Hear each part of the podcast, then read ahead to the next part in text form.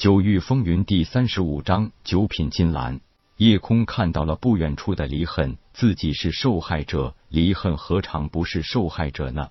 虽然对于离恨的改变，夜空有些伤感，但是人就是这样的动物，谁也不敢保证自己就不会变。精心的照顾着已经长出第三片叶子的七叶幽兰，夜空不敢流露出任何的情感。他知道林云时刻在注意着自己，稍有不慎。自己伪装成失忆的事情就可能被揭穿，那自己就会立即丢掉小命。世上的事情就是这么无奈，而且世事难料，又瞬息万变，没有人知道下一刻会发生什么事情。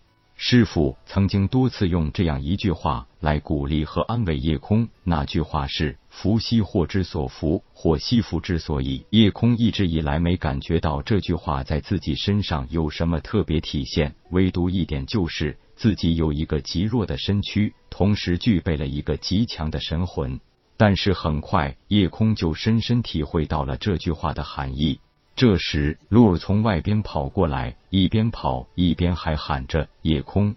夜空失忆后，被林长风带进自己的府邸药园。现在除了露儿，跟谁也不说话。林长风和林云只是对他下命令，他毫不犹豫的去做，也没说过一句话。对于露儿的大呼小叫，林云是习以为常的。臭小子，又怎么了？如此大呼小叫，成何体统？鹿赶紧对林云笑道：“林爷爷。”鹿发现了一株很奇怪的草，从来没见过，想叫上夜空去看看。虽然他失去了记忆，但是唯独对草药还有极强的反应，所以我想让他去认一认，也许他会知道那一株草是不是什么好东西。林云赶紧道：“你先说说那草长什么样。”鹿儿连比花带说的解释起来：那株小草高不过三寸，十几片细长的叶子，中间抽出一条花枝，开着一朵紫红色的小花，有五片花瓣，每片花瓣上还有五六个金色斑点。作为一个武者，虽然并不像丹师那样熟知灵药的生长习性以及药性，但多数武者还是认识很多灵药的。林云听了鹿的描述，想来想去也没有什么印象。不过他知道，整个紫云山方圆数千里，由于灵气充裕，说不准什么时候、什么地方就会孕育出难得一见天才地宝来。既然别人还没有发现这株奇异的小草，那就不如趁别人还没觉察，先下手为强。不是什么好东西也就算了，如果是什么宝贝，那就发财了。而夜空听到鹿儿的话以后，心里已经微微出现阵阵涟漪。他在典籍中看到过一段记载，那上边描述的与鹿所说极其相近。如果鹿描述不错，那小草应该就是九品紫金兰，是一种极为罕见的极品灵药。别看蜘蛛很小，但是蕴含极为浓郁的灵气。夜空想起，就连当日师傅说起到九品紫金兰时，都十分惋惜，因为他一生中也只遇到过一株而已。说到九品紫金兰的功效，那会让所有武者都发狂，因为一株九品紫金兰的功效就已经完全抵得上一枚上品灵海丹，那可是能直接让灵海境武者有七成几率提升一个等级的灵丹。不过这灵海丹武者终其一生只能服用一枚，虽然如此，这种灵海丹也是令灵海境强者趋之若鹜的宝贝。众所周知，武者的修为是依靠艰苦的修炼而得，但是武道世界几乎没有出现过可以让武者提高神魂之力的功法，更很少有可以增强神魂之力的灵药。一个人的神识强弱是与生俱来的，基本上没有什么方法可以让神识有所改变。然而，神识之力对武者而言却是极为重要的。不要说单是需要强大的神识之力掌控真火。就是一个普通武者，只有神识之力越强大，才能有更高的领悟力，修习功法和武技，也才能有比别人更高更快的学习掌握能力。而这种九品紫金兰，就是唯一一种可以炼制滋养神魂丹药的极品灵药，其价值也就不言而喻了。林云只是略微思索片刻，立即决定让路带路，三人一同去看看。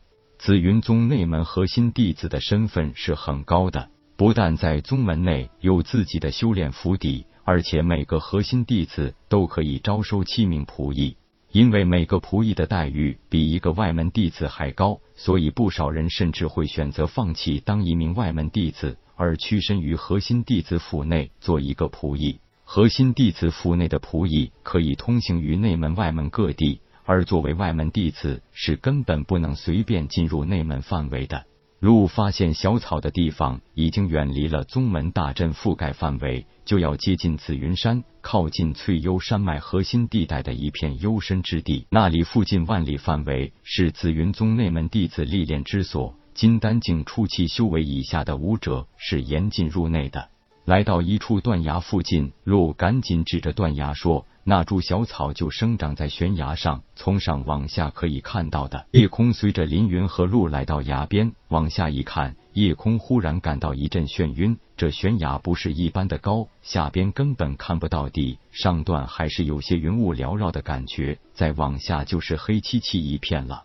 果然，就在悬崖的一个小缝隙上，一株细叶紫花的小草长在那里。夜空忍住内心的狂喜，虽然距离崖上足有十几丈远。但是紫色花瓣上点点金光映射，十分耀眼。没错，那就是九品紫金兰。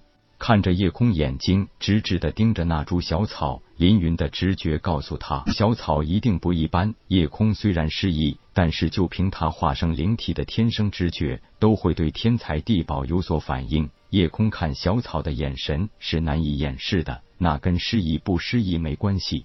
林云知道，想要拿到这株小草，并不会太容易。自己现在只有筑基境后期修为，就算是金丹境巅峰修为，可以有一纵身十几丈高的能力，但是脱离了坚实的落脚点，这么高的悬崖摔下去，也只能粉身碎骨。唯一的办法就是利用绳索下去，但是附近几百丈都没有一个可以固定绳索的地方，那就只能把夜空绑住，自己拉住绳索另一头，将其放下去。林云从腰间储物皮囊内取出事先预备好的受金绳，一头绑住夜空腰间，一头绑在自己手腕上，递给夜空一个小弯刀。多数灵药的采摘都最好连根一起取出，才会让灵气更完全。尤其这种草本类的植物，林云用受金绳慢慢将夜空送下去。夜空很不习惯这种上不着天下不着地的悬空感觉，尤其是他的脚下降到那株九品紫金兰以下的位置时，只觉得脚下有一种很奇怪的力量波动。